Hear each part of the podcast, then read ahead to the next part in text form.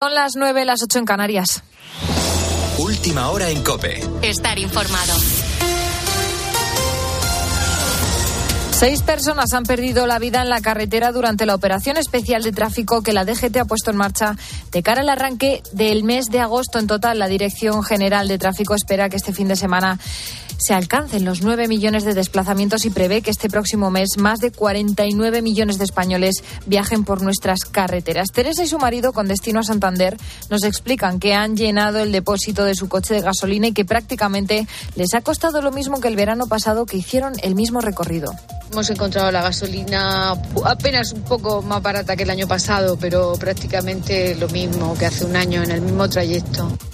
Llenar el depósito de gasolina hoy ronda los 90 euros y el de gasoil los 82. El pasado, el año pasado ambos se situaban en los 93 euros. Y es que precisamente los carburantes han sido uno de los productos que más han influido en el crecimiento del IPC, que tras dos meses de bajadas esta semana el dato adelantado lo situaba en el 2,3%, lo que supone cuatro décimas más que el pasado mes de junio. Eso sí se ha producido un descenso en el precio de la electricidad y el gas. María Jesús Fernández, economista de Funca nos hace un análisis sobre el comportamiento de los precios de la energía la comparación de los precios energéticos actuales con los que había en mayo-junio del año pasado supone una caída muy fuerte que resta a la tasa de inflación total y sin embargo los niveles actuales de precios de los productos energéticos en comparación con los niveles que va a haber a partir de julio, sobre todo a partir de septiembre en adelante, pues no van a suponer una caída tan importante y por lo tanto van a restar menos a la inflación total.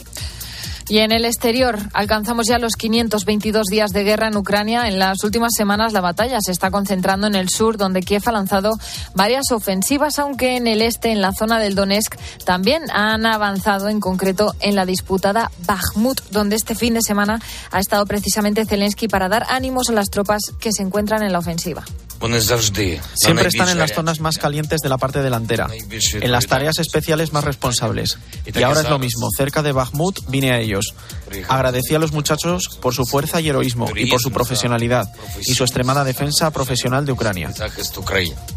Mientras tanto, en Lugansk, Rusia continúa con sus ataques y también en Dnipro, donde han bombardeado un edificio residencial en el que nueve personas han resultado heridas, según Kiev. Y en Lorca, el hombre que ha prendido fuego esta madrugada al piso en el que vivía su exmujer y en el que se encontraban sus tres hijos y otros cuatro menores ha sido detenido Victoria Montaner. Los agentes de policía lo han detenido esta madrugada en la zona de campo en la que se escondió nada más provocar el incendio. Según sus vecinos, el detenido tiene entre 40 y 45 años y es una persona muy violenta que discutía con la mujer, se saltaba la orden de alejamiento y solía llegar ebrio a la casa. Afortunadamente, tanto la mujer como los menores han sido rescatados sanos y salvos. Los bomberos han tenido que rescatar además a un matrimonio y sus cuatro hijos que también vivían en el edificio afectado por el incendio y que se ha calcinado por completo. Con la fuerza de ABC. Cope, estar informado. Y quedan menos de dos horas para el clásico de pretemporada, Dani Blanquet. A las 11, Real Madrid y Barça se enfrentan en Dallas y ya tenemos 11 confirmado de los blancos, Arancha Rodríguez. Sale Carlo Ancelotti con todo, alineación de lujo, con Courtois en la portería, la línea defensiva con cuatro, Carvajal lateral derecho, Mendy lateral izquierdo, pareja de centrales para Militao y para Álava. Chouameni será el medio, el pivote, de interiores Camavinga y Valverde, la media punta Bellingham y arriba Vinicius y Rodrigo. Gracias Arancha, buscamos ambiente y última hora del Barça, Elena Condis. ¿Qué tal? Estamos en las puertas del ATT Stadium donde los aficionados ya empiezan a entrar porque abren las puertas dos horas antes del partido y el posible once de Xavi ya os lo hemos contado, el que probó ayer Ter Stegen en portería, en defensa Araujo, Cundé, Christensen y Valde, cuatro centrocampistas que serían de John Uriol, Romeo Gundogan y Pedri, arriba en principio Rafinha y Lewandowski. Gracias Elena, a la espera de conocer ese once definitivo de Xavi, desde las 11 lo contamos en directo en tiempo de juego. En Fórmula 1, Verstappen se lleva la carrera al sprint por delante de Piastri y Gasly, Sainz terminó cuarto y Alonso tuvo que abandonar.